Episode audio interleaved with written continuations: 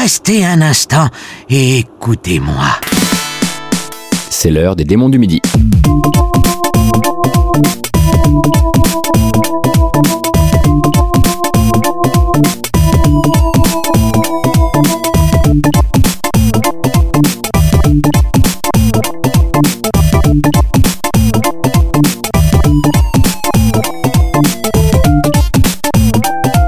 Bonjour et bienvenue pour ce cinquantième, ça file, hein, épisode des Démons du Midi, votre podcast sur la musique de jeux vidéo que j'ai l'honneur et l'avantage, comme il le dit souvent, de présenter avec Gotos. Comment ça va Gotos Écoute, ça va très bien.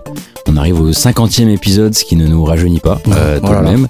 Et, euh, et donc ce sera un jukebox. On va essayer d'y mettre un maximum de choses venues de divers horizons et diverses époques. Et là ça part vraiment dans tous les sens en plus. Ouais, ça part dans tous les sens, mais euh, je prends la main directement sur le, le premier morceau. Et cinquantième épisode oblige, Voilà, on s'est dit qu'on allait s'accorder vraiment le symbole. Alors on ne sait pas vraiment si on a décidé de le passer pour le symbole ou pour se la raconter parce qu'on a réussi à faire 50 épisodes sans, sans tomber là-dedans finalement, avec le thème légendaire du tout premier niveau de Super Mario Bros.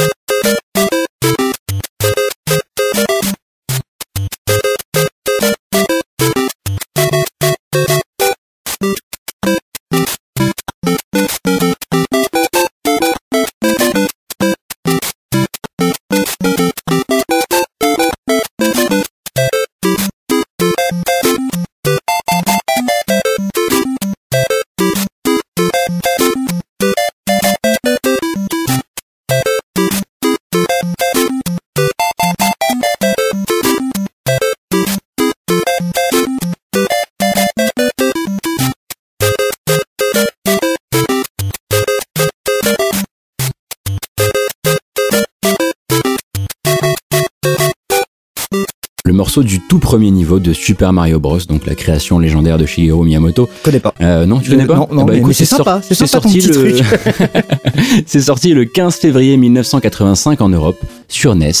Euh, donc cette drôle d'histoire d'un manutentionnaire italien à la poursuite d'une princesse qui a l'air de changer d'endroit euh, assez régulièrement. Euh, on va pas forcément vous refaire l'histoire, mais voilà, euh, tous les joueurs ou même les non-joueurs connaissent en tout cas la musique et ce niveau, donc avec son ciel bleu, ses briques oranges et tout le tout team qui va avec. Ces nuages qui sont identiques à ces buissons. Oui, tout à fait. Faut le rappeler. Exactement, parce qu'il fallait sauvegarder de l'espace. Donc voilà, on trouve des petites astuces. À la baguette de cette BO qui le rendra mondialement célèbre, Koji Kondo, natif de Nagoya, alors âgé de 24 ans, est rentré Wow. chez Nintendo deux ans avant. C'était la troisième embauche du département euh, son de la boîte, après Ip Tanaka et Yuki Kaneoka. Mais c'était le premier à passer la porte, non pas en tant que sound designer, mais en tant que musicien et en tant qu'en gros compositeur. On, on disait pas vraiment compositeur pour l'époque, mais voilà, il était là Ouais. pour la musique. Euh, il commence par la version arcade de Punch Out, puis Golf et Soccer, parce qu'à l'époque, voilà, on était au point où il y avait des jeux qui s'appelaient Golf et Soccer, Arm Wrestling et euh, donc Mario. Et juste après, la BO suivante, un tout petit truc appelé The Legend of Zelda.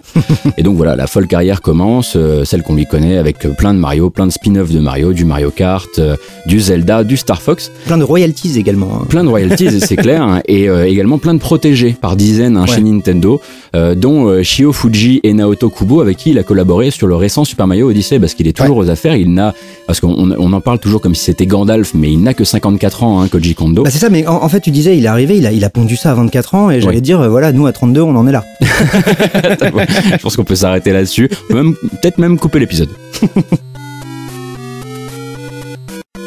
C'est assez rigolo qu'on ait commencé avec un truc aussi culte parce que moi je- je- j'amène là un morceau qui a une trois notes qui pour beaucoup de gens sont justement cultissimes mais qui ne savent pas forcément d'où elles viennent. Mhm. Donc on va s'écouter End of the Dark qui est le start screen de Police Notes.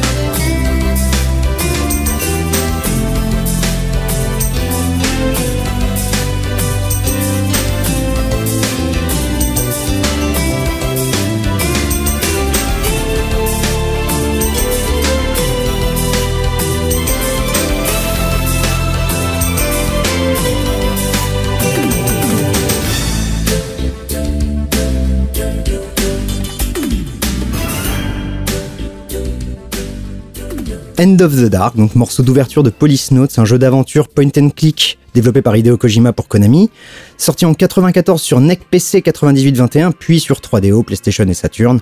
L'histoire de Jonathan Ingram, ou comme dit dans le jeu, Jonathan Ingram, qui a une certaine, une, une, certaine patte comme garçon, un détective privé qui était avant Police Note, donc des policiers astronautes, hein, littéralement, euh, qui va être embauché par son ex-femme pour retrouver l'actuel mari de son ex-femme. Déjà, Ok. vra- vraie bonne histoire de détective privé. euh, Ça au cinéma, c'est joué par Bruce Willis. Hein, ça s'appelle un destin de merde. c'est ça.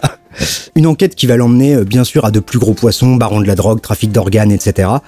Et donc ce thème du jeu, il est trop bien, il est trop détective privé, il est trop les dessous de Palm Beach, je l'aime énormément. Avec donc ce petit tout, tout, tout, tout, tout, qui en fait euh, est la- un- un- une signature qu'on va retrouver au logo Konami du lancement de MGS. Ah. C'est pour ça que pour beaucoup de joueurs, en fait, euh, il y avait le logo Konami avec ses, ses, ses, ses six notes, Mhm. et on ne savait pas d'où ça venait, et en fait c'est l'ouverture de Police Note. Et donc ça a été composé par le Konami Kukeya Club.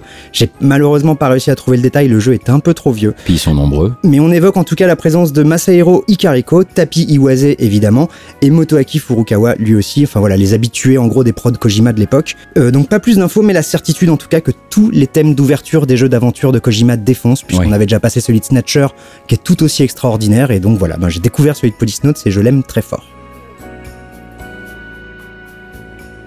Pour la suite, c'est pas un auditeur qui nous a mis le nez dans le caca, mais Spotify, qui était plus rapide que nous et qui a ramené un morceau japonais dans sa bibliothèque. Et là, on s'est fait, mais attends, c'est jamais passé dans le podcast, c'est quand même honteux. Le thème principal de Skies of Arcadia.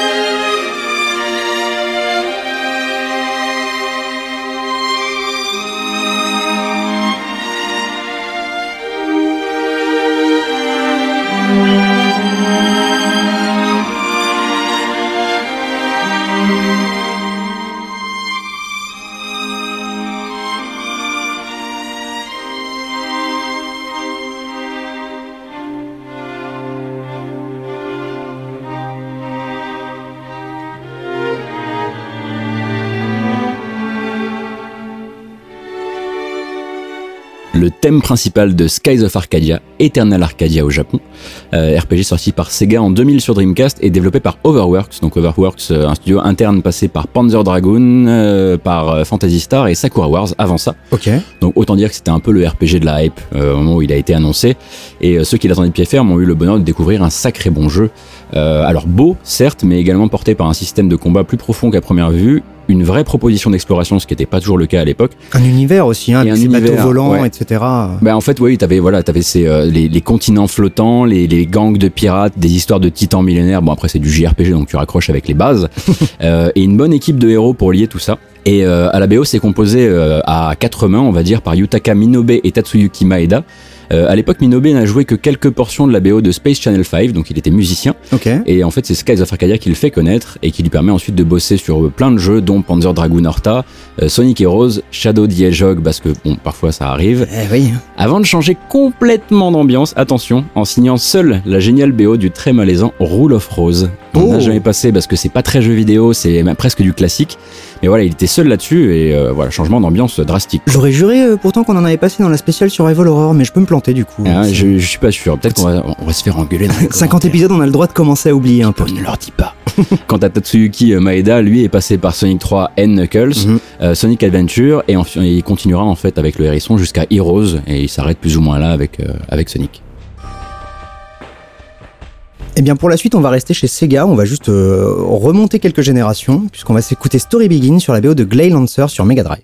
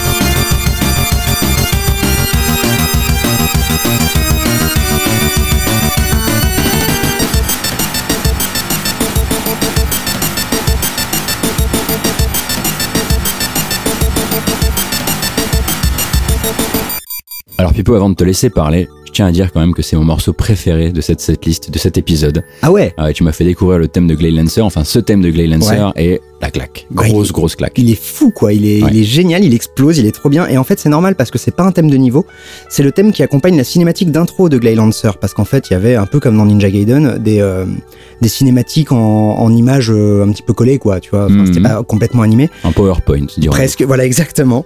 Euh, donc Glade Lancer ou Advanced Buster Hawk Glade Lancer, c'est quand même euh, un peu plus la classe.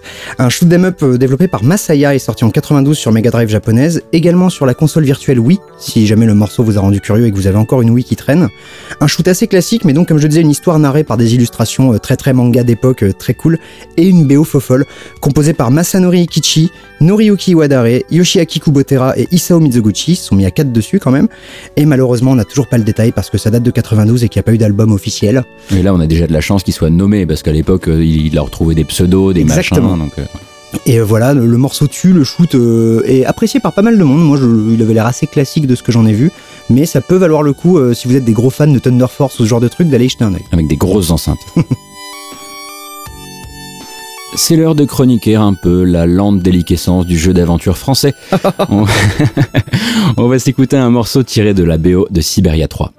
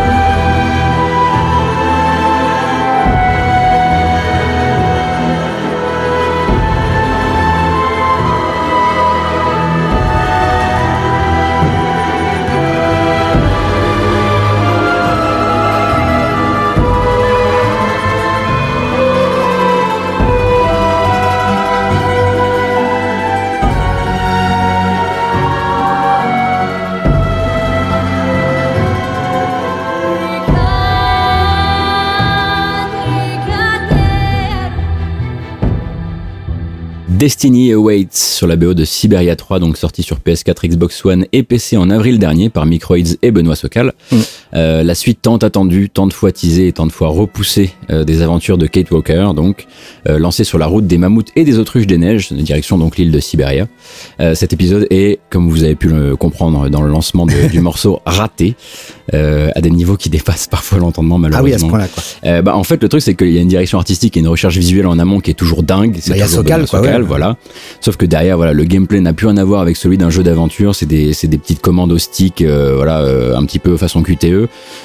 Euh, le scénario n'a pas de sens, mais alors vraiment aucun.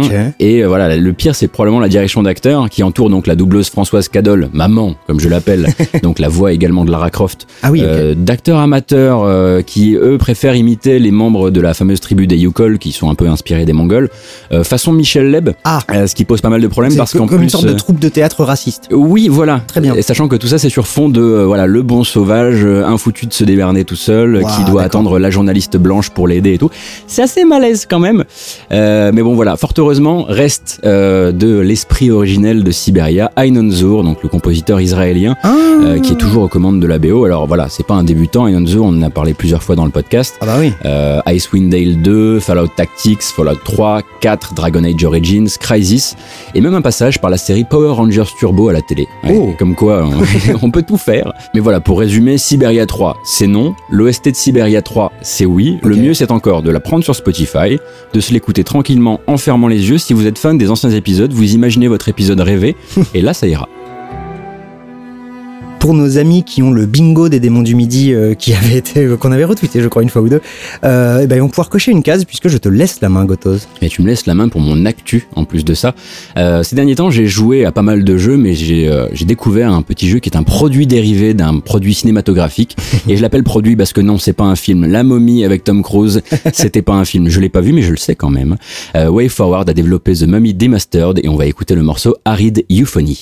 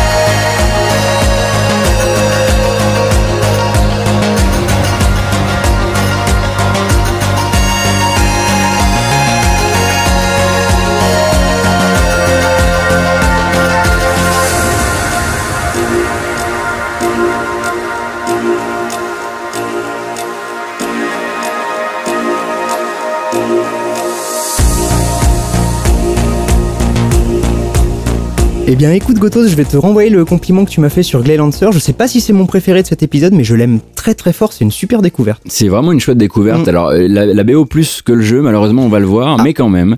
Donc, Harry the Euphony sur la BO de The Mummy Demastered, euh, qui est sorti cette année par Way Forward euh, pour faire suite donc à, à la sortie du film.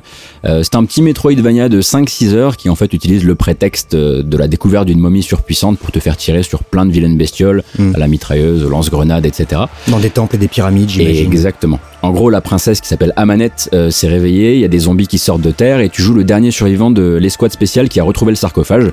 Et donc euh, il faut un peu fuir au début et puis ensuite il faut retourner à la, à la bagarre.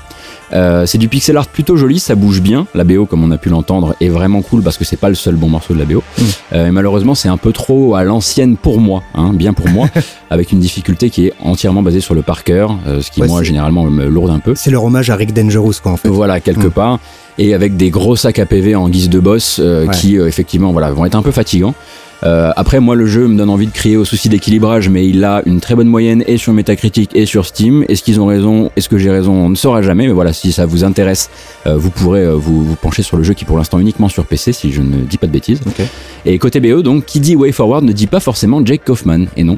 J'étais le premier surpris parce qu'en plus ça sonne comme du Kaufman. Bah oui, je suis désolé. En plus, je t'ai dit un jeu Way Forward. Tu m'as dit, ah, c'est bon, on va pouvoir écouter un peu de Vert. Mais non, ce n'est pas Vert. Pour une fois. C'est l'américain Gavin Allen qui se fait appeler Monomère. Et en fait, euh, le bonhomme bosse dans l'industrie en tant que producteur chez Bungie. Ok. Euh, mais il compose à côté. Donc chez Bungie, ils sont plutôt relax. Bah ouais. Euh, c'est plutôt chouette. Euh, il a composé en fait pour des albums perso sur Bandcamp, mais aussi pour pas mal de petits jeux mobiles totalement inconnus. Ça, c'est probablement sa production la plus connue en termes de BO pour l'instant. Ouais. Mais le Bandcamp montrera qu'il est vraiment dans ce délire synthwave, cheap, un peu cyberpunk, etc. Mhm. Voilà, si vous avez aimé le son, il y a d'autres albums comme ça sur, sur Bandcamp. Retour donc au corps de notre jukebox et je vais me faire un petit kiff. C'était pas vraiment un jeu que j'imaginais un jour annoncé dans, l'émission, mais on va s'écouter du FIFA 18 avec mine de mineur et juste après on va vous parler des interprètes. Attention, c'est du peur, hein.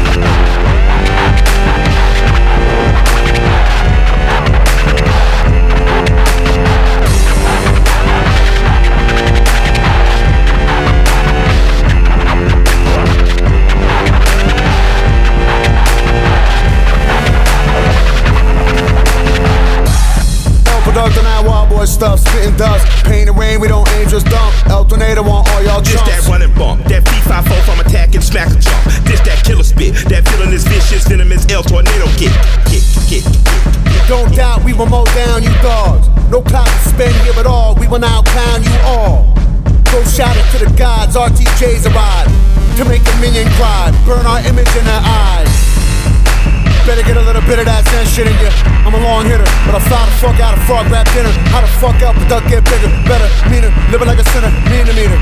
Either bleed or scream to me leader. Back to the ether,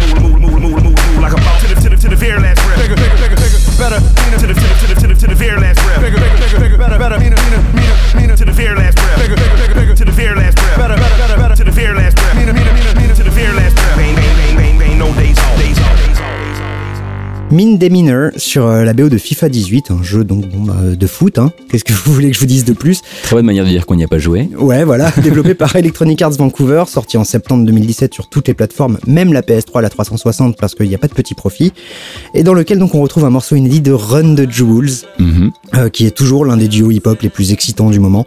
Killer Mike en activité depuis 99, grand copain du groupe Outcast, et de l'autre côté LP, El Producto, toujours rigolo de le, de le rappeler, gros bonnet du hip-hop alternatif US depuis le début des 90s à peu près. Dont on avait passé un morceau. Ouais, dans la spéciale euh, autour du jeu, ouais, il rappait à la fin sur un sample de Metroid, c'était très très cool. Et euh, donc les deux se mettent à la colle un beau matin et sortent un album gratuit, puis deux, puis trois, et ça casse des bouches à chaque sortie. Les productions sont folles, les textes et les flows défoncent vraiment. Écoutez Blockbuster Night Part 1 tout en allitération, euh, c'est vraiment une tuerie.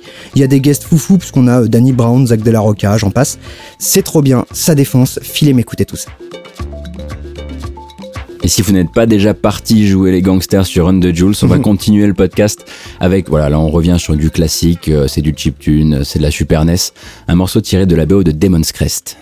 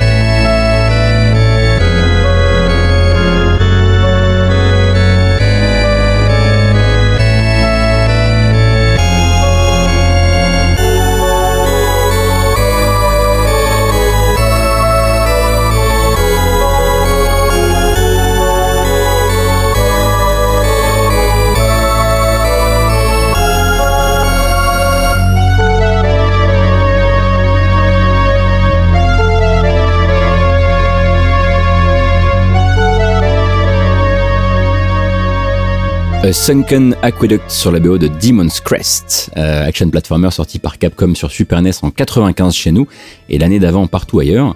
Euh, donc le troisième épisode de la sous-série Firebrand, euh, Ouais. qui comprend également Gargoyle's Quest 1 et 2 et qui s'inscrit dans l'univers de Ghost and Goblins. Mm. Euh, en gros, on y joue Firebrand donc ou Red Harrimer en version japonaise, euh, qui est pris dans une guerre entre démons pour l'obtention du pouvoir absolu, parce que même chez les méchants il y a des gentils. Euh, et c'est en gros c'est la plateforme matinée d'un poil de RPG comme Gargoyle's Quest encore, avec toujours ce travail sur les ambiances macabres façon euh, la Transylvanie vue par les Japonais. Et surtout, c'est un jeu qui est magnifique. Hein. Oui, pour l'époque, c'était incroyable. Des passages de vol en mode 7 au-dessus de la map. Euh, Ah, c'était super. ouais, très cool. Ah, c'était autre chose que Flammy, c'est sûr. à sa sortie, en fait, euh, Demon's Crest se fait un peu euh, retoquer par la critique à cause de ses boucles audio un peu répétitives. Et c'est vrai qu'un morceau comme Sunken Aqueduct, c'est pas le truc le plus progressif du monde quand tu, Mm. quand tu l'écoutes. moi, je l'ai écouté déjà une bonne dizaine de fois hein, pour, le, pour le podcast. Euh, mais je trouve que le compositeur qui s'appelle Toshihiko Oriyama, il réussit un truc qui est vraiment cool. En fait, il préserve l'esprit qu'a- qu'avaient créé euh, Harumi Fujita et Yoko Shimomura pour le premier Gargoyle's Quest, Mm. euh, sans se laisser influencer par le côté opéra rock qui marche à fond dans l'écurie d'en face, à, savoir chez Konami, avec les Castlevania. Ouais. Il garde quand même ce truc et il arrive à pas se laisser, euh, voilà, à pas prendre le train de la facilité finalement. Oh, T'es dur pour Castlevania quand même. Bah non, mais ce que je veux dire, c'est voilà, c'est c'est un peu devenu une, une auto-parodie quelque ouais, part. ouais, ouais. Euh, Oriyama, on en a rarement parlé, mais en fait, c'est à la base le monsieur Megaman X de chez Capcom, Oh, ok. avec euh, X, X3, X4 et Megaman 7, et d'autres épisodes moins recommandables d'ailleurs. Après quoi, il passe sur la série Ace Attorney avec les épisodes Apollo Justice et Gyakuten Kenji 2, D'accord. et il a également bossé sur le sixième épisode de la série qui est sorti l'an dernier. Donc euh, voilà, il est toujours dans le game, il est toujours chez Capcom. Et puis bah, c'est vraiment une BO qu'il faut, euh, il faut prendre le temps d'écouter. Parfois vous allez la trouver effectivement un peu répétitive, Mm. mais elle a une vraie patte. Et surtout si vous avez l'occasion, voilà, de, de découvrir peut-être Demon's Crest euh, de manière, de manière légale, on vous le rappelle si c'est possible. Il doit être sur des consoles virtuelles lui aussi d'ailleurs. Voilà. Et il était pas facile comme jeu. Non. Un bon épisode des Démons du Midi et surtout un cinquantième épisode ne serait rien sans un petit passage par la PlayStation, mon pipeau. Déjà par la PlayStation et par le jeu de baston, parce Bah que bon, oui. c'est pas forcément toi qui allais en amener si on voulait écouter autre chose que Tekken. Et, Et, oh, et c'est dit en toute sympathie. Je vais vous foutre un procès, moi. Mais effectivement, voilà, on va s'écouter Fist of the Damned sur la BO de Darkstalkers 3.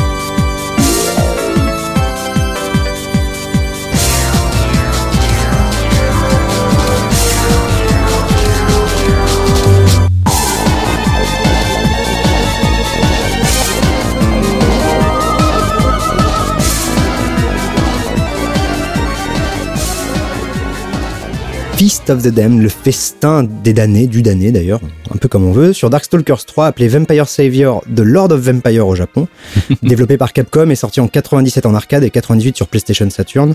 Donc c'est une série de jeux de baston assez populaire qui met en scène euh, des monstres du folklore horrifique euh, un peu euh, classique, ça va dans tous les sens, il y a le loup-garou, le Sasquatch, les succubes, hein, Morrigan qu'on voit dans plein d'autres jeux depuis, Ouais. des robots, j'en passe. Et donc là c'est le thème de Dimitri Maximov, un vampire roumain super badass et un peu perso incontournable de la série. C'est original. Ah bah écoute, il fallait aussi un vampire.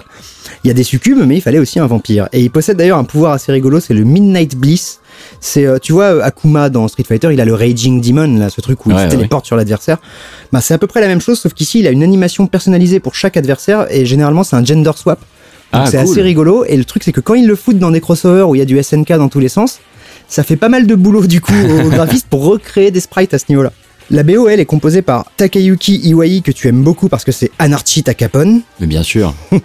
et surtout Masato Kouda, euh, qui nous intéresse aujourd'hui puisque c'est lui qui a fait le thème de Dimitri. Euh, il commence en jouant la guitare et le piano sur l'OST de Street Fighter Alpha, puis va enchaîner sur Cyberbots, Donjons et Dragons Shadow over Mystara, qui est un très très chouette jeu, le premier Marvel vs Capcom, Darkstalkers 3 donc, puis il va participer à Devil May Cry 1 et 2.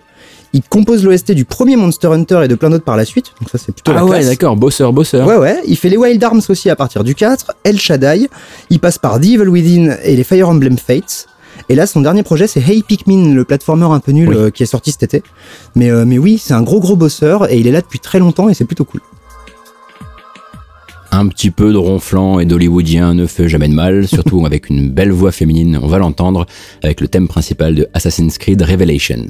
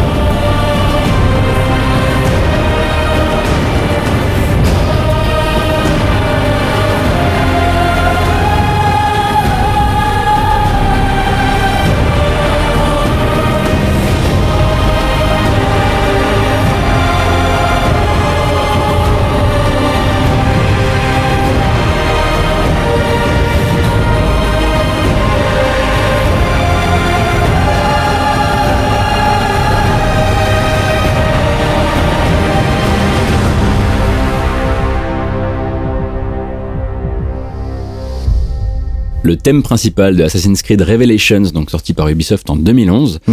Euh, quatrième épisode de la série, mais en vérité épisode 2.3 Ouais. après Assassin's Creed 2 et Brotherhood. Peut-être un des pires épisodes de la série. Voilà, j'allais dire en fait, c'est aussi le premier d'une longue série d'opus où tout le monde s'accorde à dire que c'était peut-être pas la peine Ouais. et que parfois vaut mieux éviter, enfin vaut mieux dépasser la date butoir de Noël et sortir autre chose que le même jeu dans une autre ville. C'est ça. Euh, en l'occurrence, là, c'est Constantinople où le maître assassin Ezio, toujours euh, à Auditore, di Firenze, est censé donc mener le joueur vers des revelations. Euh, sauf qu'en fait, bah, il y en a pas trop, vu que les, les suffixes dans le jeu vidéo, généralement, ça se joue un peu à la loterie. Euh, donc Oui, voilà. je, je reste. Enfin, j'aimerais encore voir des jeux Origins qui racontent vraiment les origines, par exemple. par exemple. Mais voilà, c'est un peu le patient zéro de cette maladie euh, dont souffre, euh, dont a souffert pendant longtemps et souffre peut-être encore Assassin's Creed. Mm. Euh, ce qui est fort dommage parce que question musique, le virage est plutôt bien assuré. Et par virage, en fait, j'entends le fait que c'est le moment où la musique d'Assassin's Creed n'est plus seulement signée Jesper Kid, Jesper Kid, mais Jesper Kid, Lorne Balfe, Andrew Kaczynski et Steve Mazzaro. Oula, oui, il y a eu du budget qui a été débloqué, quoi. Voilà, en gros, c'est une équipe de fuzzers qui viennent souvent du cinéma euh, et qui sont là pour aider à la transition. En fait, Kid se désengage doucement d'AC, il transmet voilà les mélodies et le, le- voilà le, le, lore un petit peu euh, à d'autres. La patte Et puis sonore. euh, ouais. voilà, on ne le retrouvera pas du coup à partir de Assassin's Creed 3. D'accord. Euh, donc ce thème principal et il est signé Lorne Balfe avec Melissa, Melissa Kaplan à la voix. Donc Kaplan on la connaît un peu parce que c'est en quelque sorte la voix d'Assassin's Creed depuis le premier et les thèmes légendaires du deuxième où c'est elle voilà qui chante sur euh, sur les thèmes comme Family, euh, le- Mm. la, la- la famille d'Ezio, etc. Euh, mais Balfe en fait on le connaît aussi et toujours en faiseur comme un élève de Hans Zimmer euh, qu'il avait fait bosser à l'époque sur Modern Warfare 2 et on le retrouve ensuite sur AC3, AC4, Beyond Two Souls. Donc il avait en fait quand Normand Corbeil est décédé durant le développement lui qui a il pris le relais. il ouais. a pris le relais et donc il sera au générique du prochain jeu de Quantique des trois Become Human. Ok. Euh, donc voilà, mais euh, c'est vrai que après il a toute une, une discographie au niveau cinéma qui part vraiment du direct ou DVD jusqu'aux grosses euh, super productions à la base Ouais. de Pirates des Caraïbes. là on s'est juste euh, voilà, on s'est limité aux jeux vidéo. Il est l'heure de regarder notre horloge magique, celle qui nous dit qu'on est à peu près, parce qu'elle n'est pas super précise, à la moitié de l'épisode. Ouais. Et c'est donc le moment d'avoir euh, un invité. Et cette fois, c'est une invitée. Et ça fait du bien. Et c'est la première fois On a attendu 50 épisodes, c'est voilà, un peu la dans un média mais- comme le jeu vidéo qui regorge de compositrices, bon souvent japonais, c'est pour ça qu'on a du mal à les Oui, avoir parce qu'on a mail. essayé, hein, quand même. On a essayé. Effectivement, ce sera la première compositrice. Voilà, parce que pour rappel, voilà, on contacte quelqu'un de l'industrie du jeu vidéo, on lui propose de s'intégrer à la playlist, de proposer quelque chose qui ne soit pas de sa propre discographie. Tant qu'à faire. Et ce mois-ci, c'est Jessica Curry. Ouais, Jessica Curry, donc compositrice des BO de Dear Esther, Amnesia et Machine for Pigs et Everybody's Gone to the Rapture, qui nous propose donc d'écouter Comment Tegan, en français Viens pour partir, sur la BO de The Graveyard.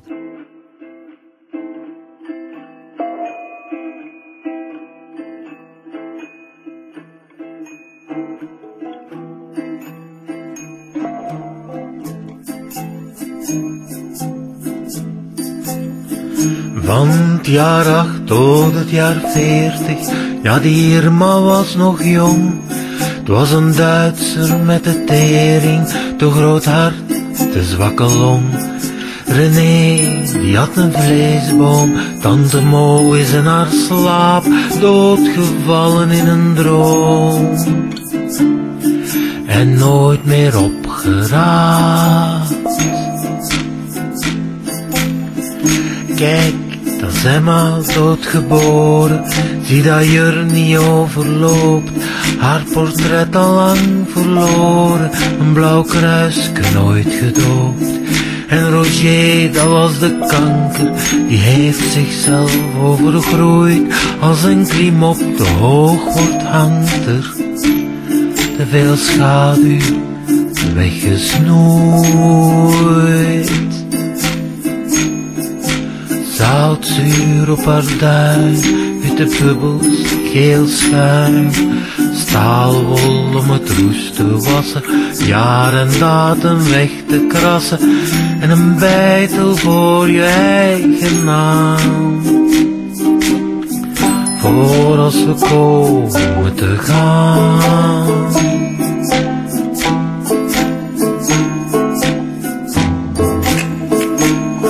Van tussen jezeltjes en benen zou ik die webben willen plukken.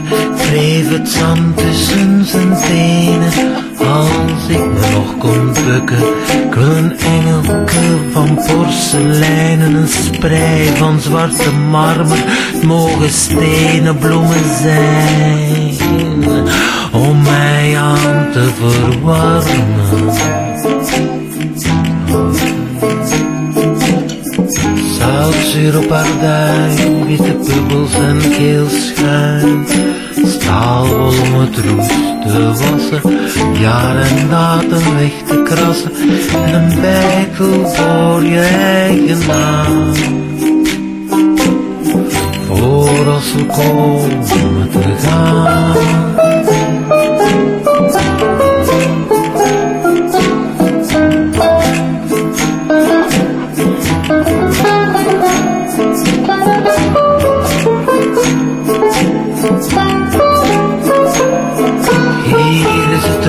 Is het veilig.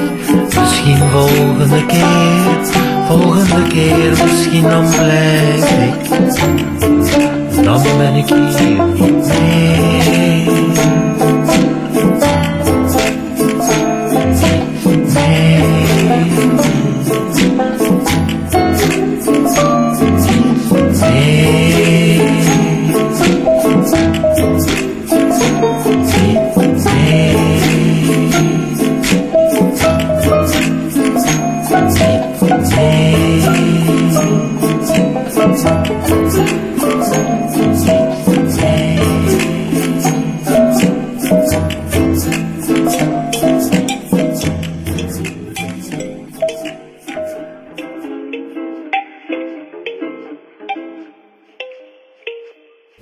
La bonne prononciation flamande avec notre euh, notre expert Faskill. Pile après que je l'ai fait, que je me sois planté, hein, merci. Et là, normalement, le morceau s'appelle Commentejan, donc euh, Viens pour partir.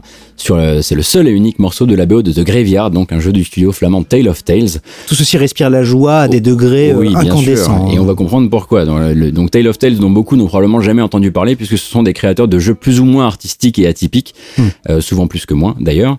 euh, donc The Endless Forest, Fatal, bientôt l'été, The Pass, le joli Sunset en 2014 avec Hmm. une BO d'Austin Et donc ce Graveyard, ce The Graveyard, pardon, où il s'agit en fait simplement de contrôler une grand-mère qui traverse un cimetière sur fond de silence et de l'amener jusqu'à un banc pour déclencher une petite cinématique avec ce morceau, sachant qu'elle peut quand même mourir en cours de route. Euh, Je voilà. crois que le truc, c'est justement qu'elle pouvait un peu mourir à n'importe quel moment Ouais. et c'était un peu le, enfin, c'était presque random, quoi. Donc, euh, Bah, voilà. c'est bien pour partir, hein, donc c'est voilà, Ouais. c'est annoncé par le par le morceau. Alors ça a l'air risible en termes de jeu comme ça, euh, c'est plié en quelques dizaines de secondes, mais il y a derrière en fait tout un travail sur la décomposition des premiers plans, second plans, du placement de la caméra, de l'ambiance sonore, etc. Et on raconte d'ailleurs, alors on raconte, c'est à prendre avec des pincettes, euh, que le jeu a inspiré Naughty Dog dans le rythme et la manière de présenter la le village tibétain dans Uncharted 2. ah, bah, c'est- euh, j'espère que c'est vrai.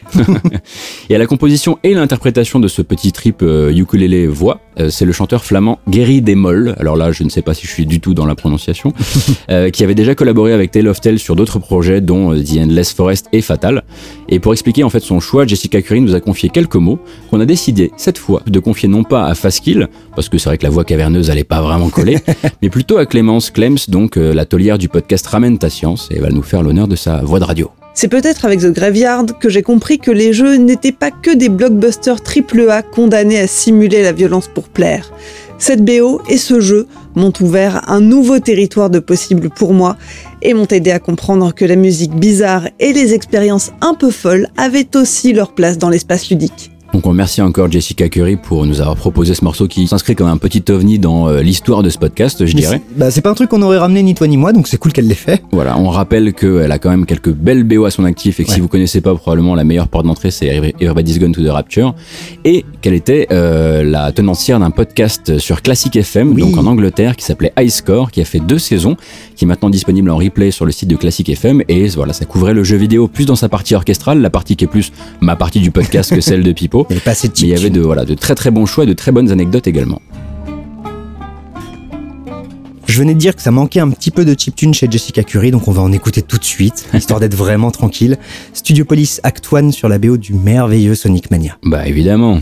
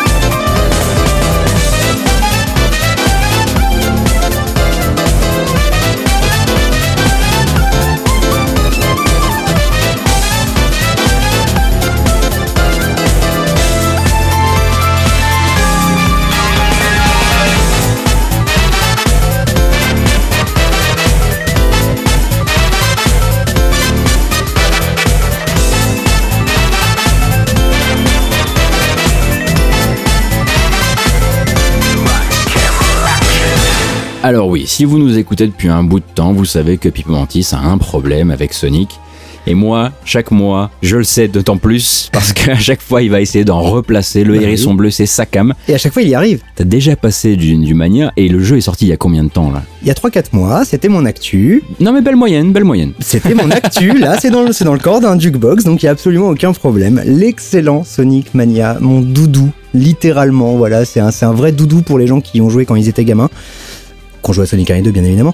Euh, sorti donc il y a une poignée de mois, effectivement, développé par Christian Whitehead, euh, Headcanon et Pagoda West. On ne parlera pas de Sonic Forces dans cet épisode, même si j'ai failli le mettre pour la blague en actu.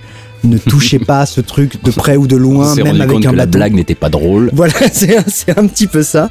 Euh, donc voilà, revenons à Sonic Mania Studio Police Act 1, donc un niveau dans un studio de télévision au thème fantastique composé par T. Lopez. Mhm. Justement, comme on en a parlé il y a pas très longtemps, je vais aller assez vite. C'est le Zikos de chez Pagoda West. Euh, La boîte l'a repéré via un remix de Sonic sur sa page YouTube, donc le mec est fan un peu depuis le début. Et en gros, quand Christian Whitehead s'est retrouvé à bosser avec Pagoda West sur Mania, ben, le compositeur, il était tout trouvé. Il a réussi du coup à capter toutes les différentes époques sonores des Sonic 2D, que ce soit de la chiptune énergique, de la chiptune mélancolique, le côté New Jack Swing de Sonic 3 and Knuckles, les sonorités New Age de Sonic CD, et tout ça c'est dans Mania quoi. En fait, il a réussi à foutre la honte à tous ces remix qui, depuis 15 ans, essaient désespérément de Ouais. faire son truc à la Sonic. Même quand ils font des, des reprises, ils n'arrivent pas à trouver le son, le groove, le machin. Et lui, il l'avait dès le départ, en fait. Et c'était le choix, vraiment, pour ce jeu-là. Et le, le truc le plus fou c'est qu'effectivement il est les différents grooves de Sonic 2D, Ouais. tu vois. Euh, Alors on lui a pas demandé de faire la guitare de, enfin la, la note de Jun Senoway à la gratte électrique et c'est pas le problème. Mais effectivement on, on retrouve toutes les ambiances, il les a intégrées et je trouve ça fou et, euh, et j'ai encore du mal aujourd'hui à ne pas réprimer une larmichette en écoutant la BO de Sonic Mania. Mhm. Et le truc le plus fou, c'est que la larmichette, elle vient à des morceaux différents, à différents endroits de la BO où ça va me rappeler un truc d'enfance en fait. Ouais. Et c'est assez dingo. D'un remaster, on va aller sur un autre. Non, pardon, je ne voulais pas Oh le salaud Non, on a eu euh, le, le bonheur de découvrir une euh, BO complètement rejouée par un orchestre pour le remaster de FF12 qui s'appelle FF12 Zodiac Age. Et on va s'écouter le formidable thème des boss.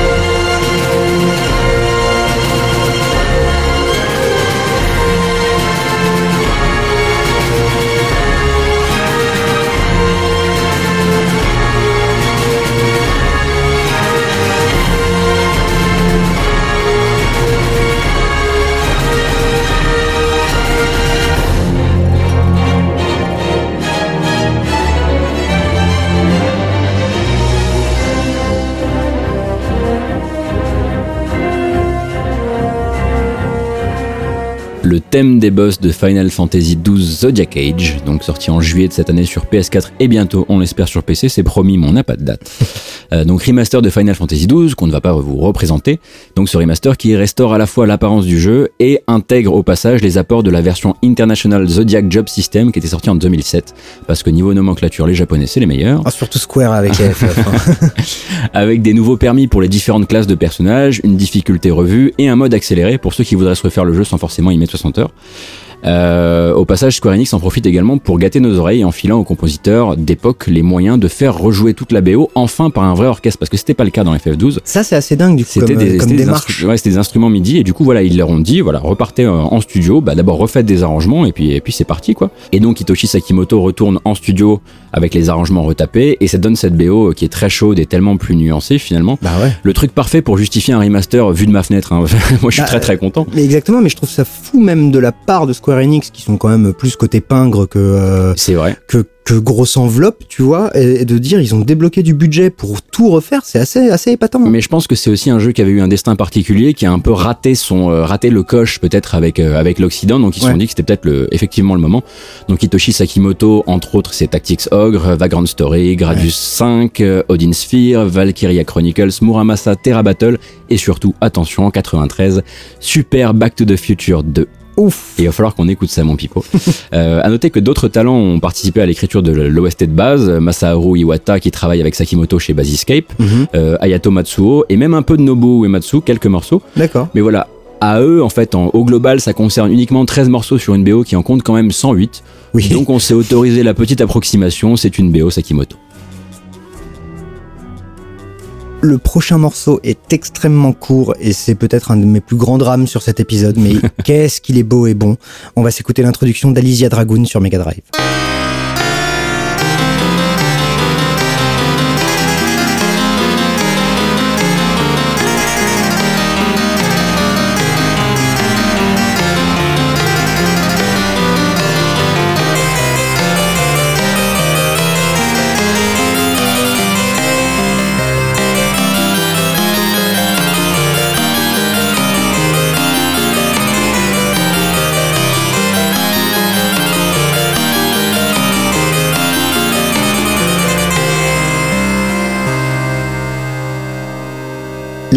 Très belle, qu'est-ce que je l'aime avec ses petits arpèges comme ça, musique de la cinématique d'intro d'Alizia Dragoon, donc jeu d'action de Game Arts sorti en 92 sur Mega Drive, où on dirigeait donc la euh, guerrière Alicia Dragoon, donc qui se battait avec des dragons, tout simplement.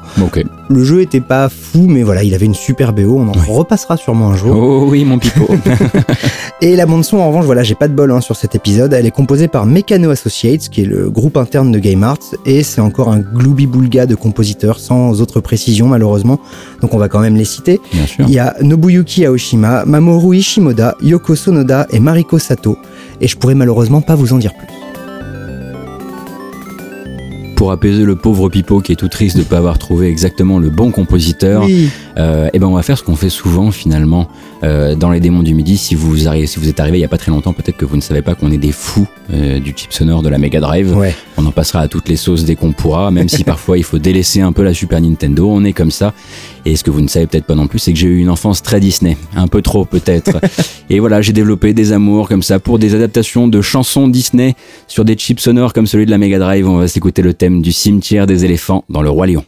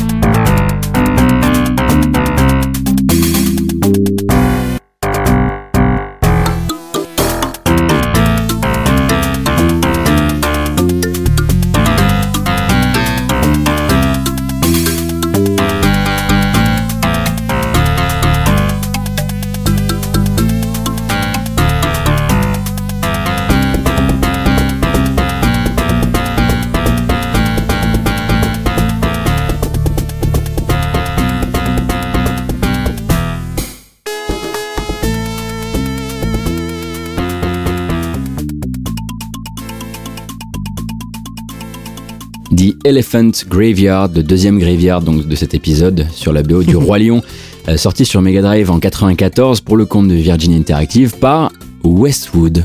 Ok. Euh, j'ai- J'ai découvert, voilà, je ne le savais même pas, je m'en souvenais je pas. en me demande cas. même s'ils ont pas aussi fait la version PC. Ah, c'est très possible. Ouais, ouais, ouais. Ce serait que justice quelque part. Euh, donc un jeu dans la plus pure tradition des produits dérivés Disney d'époque, donc qui sortait à Noël, etc.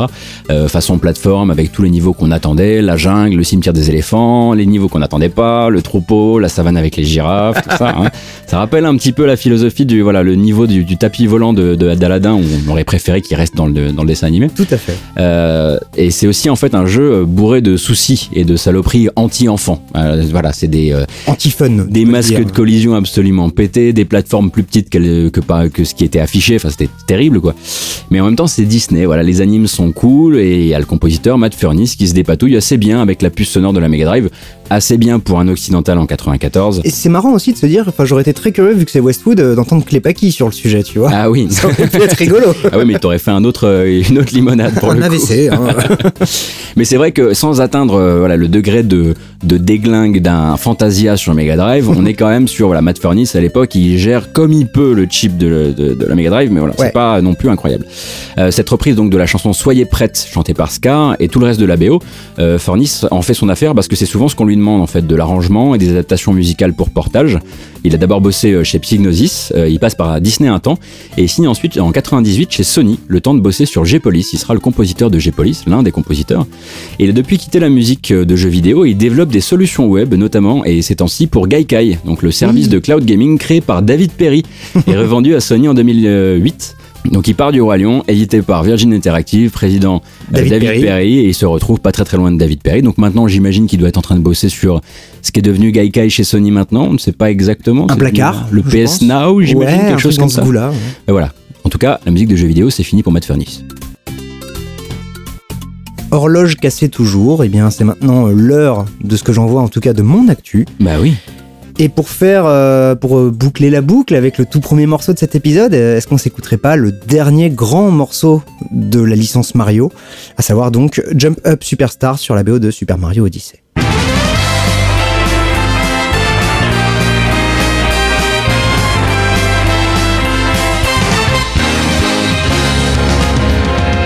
Here we go, off the rails. You know it's time to raise our? It's freedom like you never knew. Need bags or a pass. Say the word, I'll be there in a flash. You could say my hat is off to you. Oh, we can zoom all the way to the moon from this great wide wacky world. Jump with me, grab coins with me, oh yeah. Time to jump up in the air. Jump up, don't be scared. Jump up and your cares will soar away. And if the dark clouds start to swirl, don't feel them shed a tear, cause I'll be your one up girl. So let's all jump up super high, high up in the sky. There's no power up like dancing. You know that you're my superstar. No one else can take this far. I'm flipping the switch. Get ready for let's do the Odyssey. Odyssey, yes, see. Odyssey, yes, see. Odyssey, yes, see. Odyssey, yes,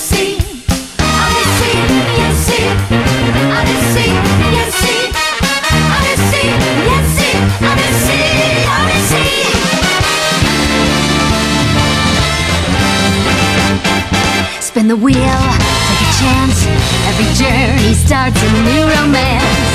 A new world's calling out to you. Take a turn off the path. Find a new addition to the cast. You know that any captain needs a crew. Take it in stride as you move side to side. They're just different points of view. Jump with me, grab coins with me, oh yeah. jump up in the air. Jump without a care. Jump up cause you know that I'll be there. And if you find you're short on joy, don't fret, just don't forget that you're still a one up boy. So go on, straighten up your cap. Let your toes begin to tap. This rhythm is a power.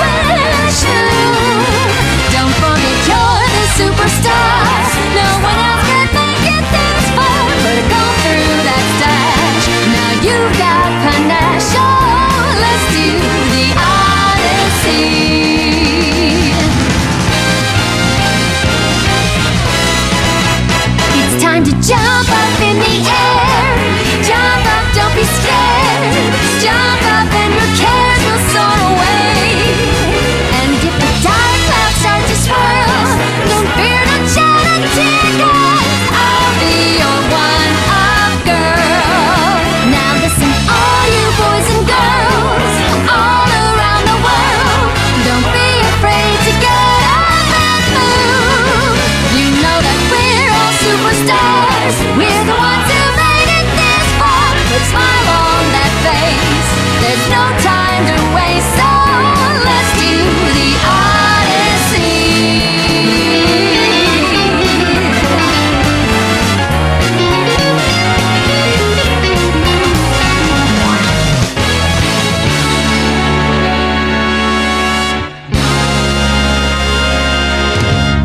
Jump Up Superstar, donc sur euh, Super Mario Odyssey. Bon, ben, le dernier Mario, super bien, super patate, super content, super trop chouette. C'est vrai, hein. Oui, c'est un jeu qui file une banane monstre.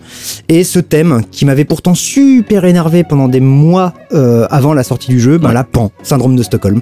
Alors, c'est peut-être dû au fait qu'il y a une version assez dingo dans le jeu. euh, Qui n'est pas la même, donc on n'a pas spoilé. Voilà, et on ne spoilera pas, mais euh, jouez-y juste pour réentendre ça, et peut-être que comme moi, vous allez passer de, de- de la haine à l'amour euh, en 5 minutes de jeu. Oh, C'est beau quand tu parles quand même.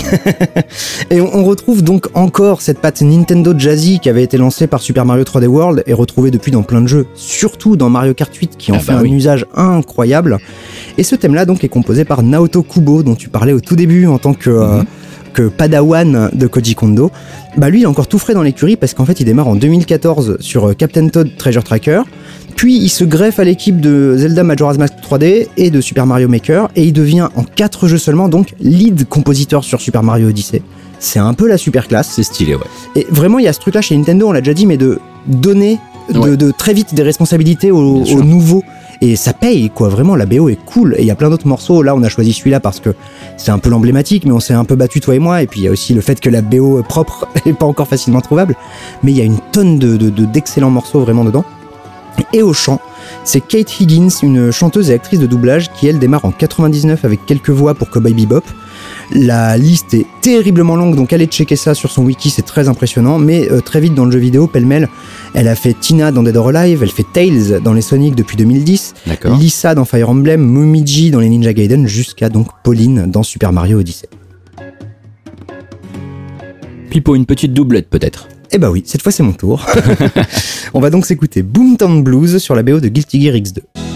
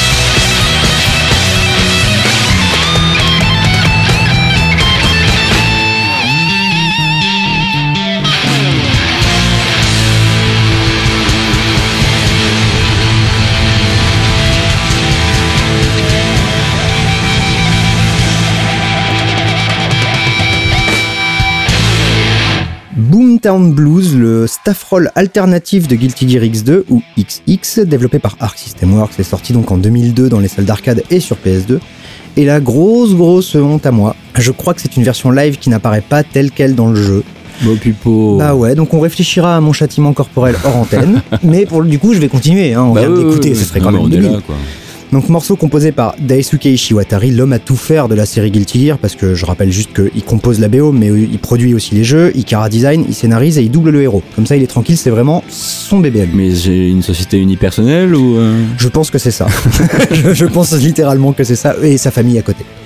Et sinon, donc, c'est interprété par H, un groupe qu'on dirait formé pour l'occasion, parce que j'ai rien vu d'autre. Ouais. Et donc, bah voilà, les, les- les gens qui ont accepté, qui ont été assez fous pour jouer des compositions d'Ishiwatari en se disant que tout allait bien se passer, sont Toru Iwao, Shinji Matsumoto, Koichi Seiyama, Yasuhiro Umezawa et Ryo Suzuki. Donc bravo à eux. C'était blues, c'était rock. Je te propose de s'offrir une petite parenthèse un peu beatmaker, un peu euh, hip-hop à la cool, Ok. Avec euh, le morceau du village principal de SteamWorld Dig 2.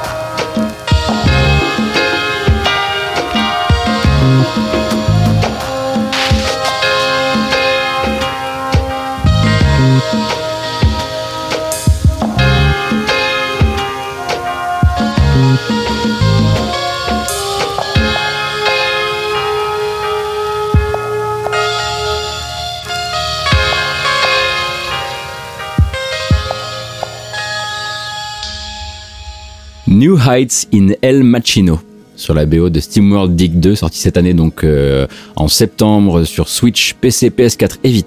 Le nouveau jeu d'Image and Form, donc un peu Dig Dug, un peu Super Metroid dans un univers de vieux robots qui se la jouent Far West. C'est très très cool. Enfin, moi j'avais adoré le premier, il paraît que le 2 est un peu du même tonneau. Ouais, ouais, euh, ouais, il est même plus ouvert et plus, il propose plus de, plus de, de, de zones secrètes et ce genre de choses. Cool. Donc c'est des robots qui se la jouent vraiment euh, cowboy, donc jusque dans cette fièvre du minerai, le besoin absolu d'aller, euh, d'aller, de partir au fond de la mine, etc.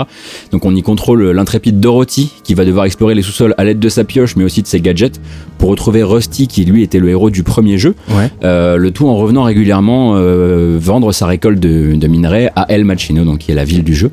Et euh, ce petit hip-hop tout posé, tout merveilleux, c'est celui d'un mec que les curieux de jeux indés connaissent probablement. Oui, oui, Euh, oui. Il s'appelle El Wervo, nom de baptême Niklas Ackerblad, euh, artiste suédois connu pour ses morceaux sur les BO d'Hotline Miami 1 et 2, mais aussi pour les jaquettes des deux jeux, Et parce oui. qu'il n'est pas seulement musicien. Euh, Et il a tout donné sur celle du second, quoi. Ah oui, oui, il a un sûr. style euh, complètement psyché, Ouais. voilà, même dans sa musique aussi un peu, mais, euh, mais ça se voit et c'est mortel. C'était vraiment très mortel bon sur. Hotline Miami 2. Euh, on avait pu passer aussi du Hell's Heartbreak où il a signé toute la BO. Je crois qu'il y a une vingtaine de morceaux et c'était très très cool. Donc pour rappel, c'est sur Bandcamp et il faut que vous l'écoutiez.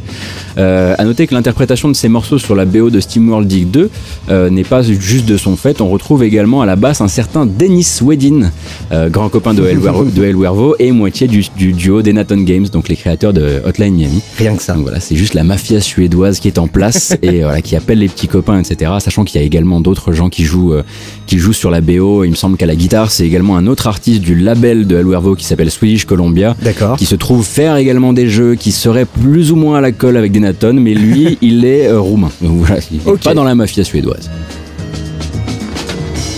C'était bien joli, c'était bien mignon, mais tu m'as mis un peu trop bien.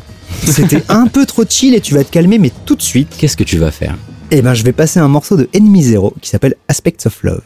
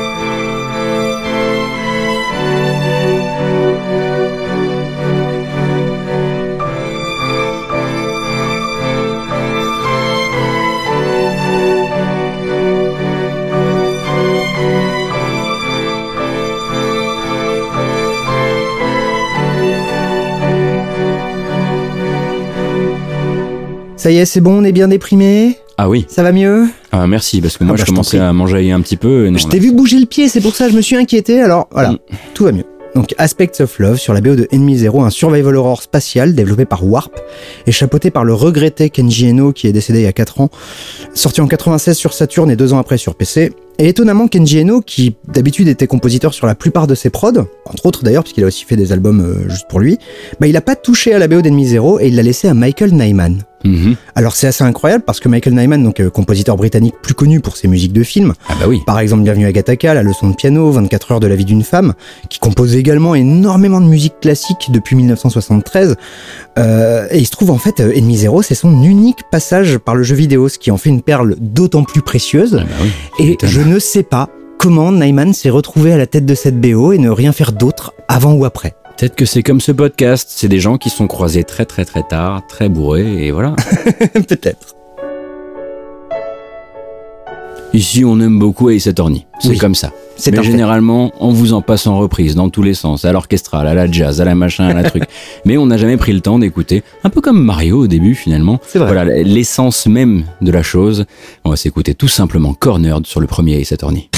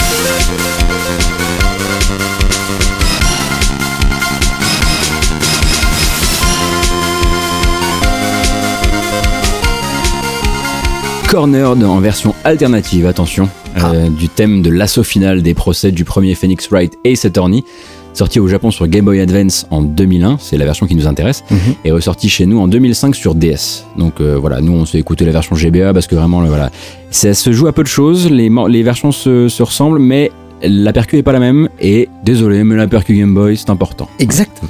Donc Ace Attorney, le visual novel déguisé en jeu d'enquête, parce que les jeux, vrais jeux d'enquête ça n'existe pas vraiment. si, Euh, Memoriam, t'es dur. Oui, oui, d'accord, c'est vrai. et donc euh, d'enquête et de procès, euh, pour lequel le compositeur Masakazu Sugimori euh, décide en fait d'identifier chaque phase d'audience grâce à des morceaux très contrastés Mm. qui font que tu t'en souviens, que tu les vois venir, que quand elles se déclenchent, t'es extrêmement heureux.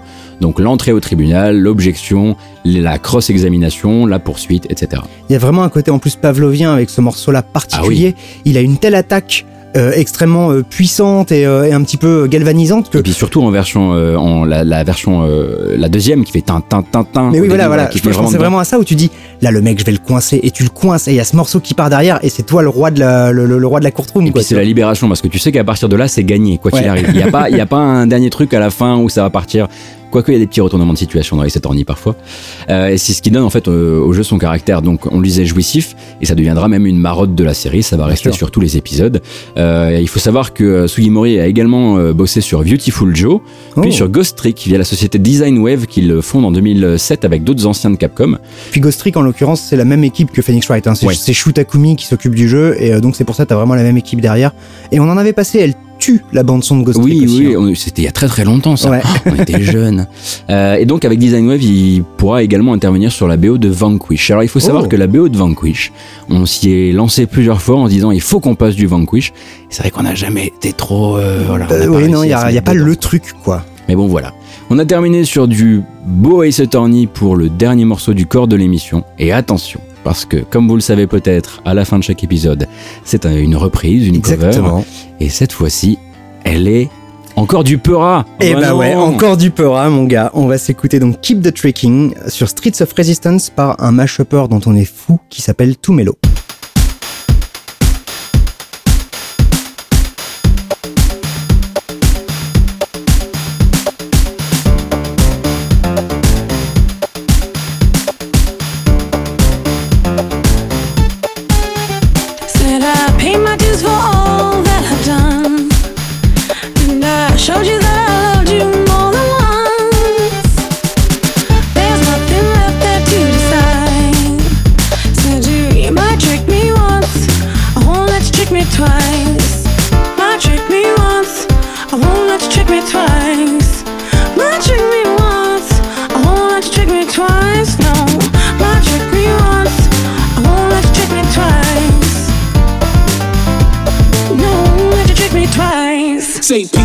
Tupac, Mac, knowledge, knowledge, street astrology light up the mic, guard knowledges, fly joints like carry two points, Corolla, Motorola, hola, play it guard, he back over the shoulder, chrome tanks, play it like Yanks, check the franchise, front on my guys, my enterprise, flash many lives, repel on fakes like reflectors, he has sugar in his ear in his last crack career, we can can him, manhandle him, if you wanna, run in his cribbo, get ditto, skate like a limo, then jet to the fly state, relate, take a break, break down the eighth and then wait, drop it like Drake, thugs, they be blowing and screwing, we canoeing, claim they doing the same shit we doing, fuck the union, it's the same style, a trainer boy, jump the turnstile, on the alley, try to challenge God for the new bounce, especially that aluminum bat in the act, relax, lay back, sell a grenade day, the bass black, the Mac 10 flex, white cats like Windex, index, finger be sore, busting these fly spread while he can't count, crazily grins wild plans, laying with my bitches and my mans, and Lex lands, we losing them, jet to the stash, and now Jerusalem, abusing them, rocking his jewels like we using them, low pro star, seven thick waves, rock polar, roll with the older guard, build with the sun and the stars. Those days are old and overdone. And it's only 'cause I'm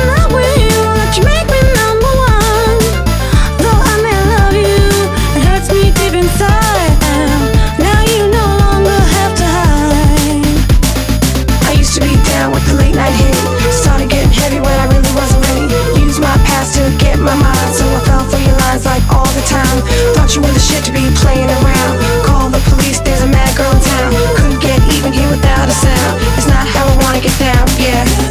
Might trick me once, I won't let you trick me twice. Might trick me once, I won't let you trick me twice. No, might trick me once, I won't let you trick me twice. No, I won't let you trick me twice. Mercury raps is rough, thank God your soul like taps. Red and white while that match, bear my baseball hat. Doing forever shit like pissing out the window on turnpikes. Robbing niggas for levis, like swiping on dirt bikes. Pushing metal like Vaughn Harbor, radio barber. Murder sleepaway camp, the fly lady champ. The arsonist who burn with his pen regardless. Slaying all these earthlings and fake foreigners. In the Philippines, pick up rubies, bubbling strings. Buy a chemical cream, we burn kerosene. The conviction of my tape is rape wicked like Nixon. Blonde heads, inscriptions with three sixes and kiss the pyramid experiment with high explosive. I slap box with Jesus, lay shots at Joseph. Zooming like binoculars, the rap blacksmith. Money's Rolex was rockless, chef rack top was spotless. I'm Iron Man, OD cash metal, I'm still alloy. True identity hitting inside secret tabloids. Brief oxygen, both sides of my jaw carry oxygen. You track it like a bangers in 100 watt boxes. No chocolate when these cats, my little JP Italian. Sip Irish Moss out of weed deli. All these MCs start realizing that ghost got that shit that'll keep you vibing. The who is here to bring you Charlotte's finest. But if your shoes are weak, you better step behind us.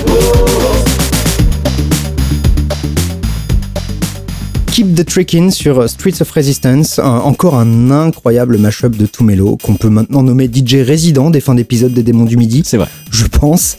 Euh, il a bossé sur quelques OST, euh, dont Upwind et 2064 Read Only Memories. D'ailleurs, Mhm. truc très rigolo, on l'a retweeté il y a quelques jours. Euh, pour la version Switch de 2064 Read Only Memories, euh, il va utiliser les vibrations de la Switch pour les intégrer à la BO. Oh, Donc c'est assez rigolo, ouais, ouais, c'est assez intéressant comme La démarche. vibration HD enfin utilisée. Exactement, donc euh, voilà, c'est un mec un peu foufou qu'on aime très fort. Il est surtout connu pour ses mashups, donc il a fait Nasselvania, qui mélange du Nas et du Castlevania, Chrono Giga, qu'on a déjà passé une ou deux fois, Earth B.I.G., Earthbound avec euh, B.I.G., et l'extraordinaire Final Fantasy VI avec le Wu-Tang. À côté de ça, il a un podcast qui s'appelle The Sample Study. Ça dure une petite demi-heure où il prend un sample qu'il aime bien, il analyse et il le reconstruit. C'est très très chouette. Il a failli arrêter, finalement il reprend, donc euh, c'est très cool. Et donc ce nouvel album Streets of Resistance où il mélange du Streets of Rage. Alors nous on ne peut qu'aimer ça forcément Bah oui. puisque pour le rappeler quand même le morceau qui ouvre notre émission nous vient de Streets of Rage. Et donc là il va mélanger ça avec divers rappeurs. Il y a Danny Brown, il y a Rihanna, il y a Ludacris, il y a Rakim et j'en passe. Et là donc sur Keep the Tricking qui est principalement mélangé avec Trick Me de Kellis et aussi sur les couplets Raekwon et Ghostface Killah du Wu-Tang. Ouais. Et en fait, je suis ravi de parler de ce morceau parce que je vais pouvoir vous parler un petit peu de Kellis. Kellis Rogers, Caloteira, chanteuse de hip-hop et de R&B, qui n'est pas encore majeure quand elle chante en duo tranquille avec Old Dirty Bastard sur un album du Wu-Tang, Ouais. le morceau Got Your Money. À 18 ans, elle rencontre les Neptunes et elle explose avec son premier single qui s'appelle Caught Out There et arrive 2003. Et en 2003, il y a son Milkshake qui fait venir tous les garçons dans la cour. Et là, on c'est- s'en souvient, Et là, c'est voilà, c'est Tipar pour les dollars. Euh, et, et gros amour aussi à son duo Dracula's Wedding avec André 3000 sur un album d'Outcast, le double album à écouter absolument. Donc voilà, grosse street cred, super rappeuse et je suis ravi qu'on termine là-dessus.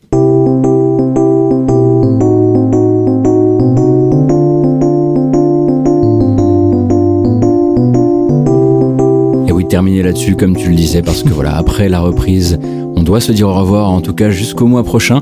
Oui. Euh, c'est la fin de ce 50e épisode des Démons du Midi. On remercie bah, les gens qui le rendent possible, à commencer par Faskill qui est dans la pièce avec nous quand même. Coucou. Coucou Faskill, bonjour. Il vous enlevez Euh, la moitié. hey. Ainsi que bah, le reste de la team Geekzone, je, je dirais du coup café. Caf. Tout à fait. Euh, et Moi, je fais un petit bisou à Matt en passant, voilà. Comme Bah ça, oui, fait. bien sûr. et puis, et puis du coup, Clémence qui nous aura euh, prêté sa voix dans cet épisode. Tout à fait. On espère qu'elle pourra nous la reprêter, donc on aura pu trouver d'autres compositrices. Puis c'est le temps de se bouger, 50 épisodes. quand Ça serait bien, ouais. Euh, on vous remercie vous, euh, ben, de nous avoir, euh, je l'espère, suivis dans la transition, de nous Ouais. suivre depuis peut-être 5 ans, peut-être moins. Peut-être un épisode. Et si jamais ça fait un épisode, on espère qu'il vous a plu et que vous écoutez celui-là en, en espérant en écouter plein d'autres. Bah Enfin, oui. Voilà, c'est tout le mal que je noue et vous souhaite. Donc on vous rappelle que la nouvelle section des commentaires de Geekzone vous permettra de nous engueuler si on a dit des bêtises, d'apporter vos, préci- vos précisions, d'étaler votre culture et parfois votre culture. Ça fait un podcast pour nous par la suite, donc c'est toujours important. c'est bien vrai. Euh, et puis on vous donne rendez-vous le mois prochain pour ce qui sera du Une coup thématique. une thématique. On n'a pas encore bien isolé le truc comme à comme l'accoutumée. Ouais, mais t'as des envies et je pense qu'on va les suivre. Ouais. Donc, euh, Ah, ah, j'aime bien. Là, il est en train de se passer un truc. Il y a un- un- vous, vous vous vous rendez pas compte, il y a un épisode d'House of Cards qui vient de se jouer euh, devant les, micros. les yeux frisent, les lèvres tremblent. Sur ce, on vous fait plein plein de gros bisous. Ouais, Et puis on vous dit au mois euh, prochain. Et on vous souhaite du bon jeu vidéo, de la bonne musique et peut-être de la bonne musique de jeux vidéo. À la prochaine. Bisous. À plus.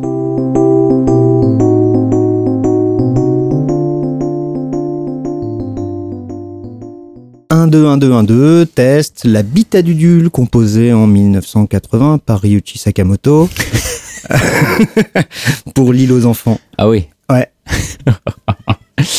Euh, ouais, écoute, t'as pu donner, je pense, euh, le meilleur de toi-même pour le, la fin, le post générique de, de Je pense que je vais je vais inventer maintenant à chaque test micro Oui. euh, une fausse anecdote. C'est une bonne idée. C'est Ouais. une bonne, euh, une bonne résolution des 50. Attends parce que je vais faire queener le siège donc je vais reposer ma bière. Ça marche. Il queen bien plus que d'habitude ou alors mes fesses ont changé de morphologie. Ton corps change, Pipo, ce n'est pas ça. Bon, c'est toi qui le dis. Un podcast signé Faskill. Faskill.com Est-ce qu'un jour on remplacera nos repas par de la poudre? Qu'est-ce qu'il se passe dans nos têtes quand on rêve? Partir en vacances sur une exoplanète, c'est pour bientôt? Les réponses à ces questions et bien d'autres, c'est dans Ramène ta science, le nouveau podcast scientifique de Geekzone. Avec Dr Saucisse, l'ami Bini et Faskill aux commandes, on vous parle de sujets peu connus, de sujets mal connus ou de sujets qui trimballent leur lot d'idées reçues en décryptant leur impact sur notre quotidien. Ramène ta science, RTS, c'est votre nouveau rendez-vous scientifique et c'est sur geekzone.fr.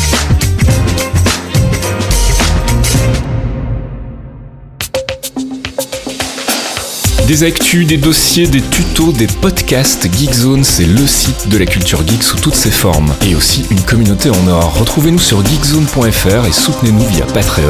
Geekzone.fr par des geeks pour des geeks.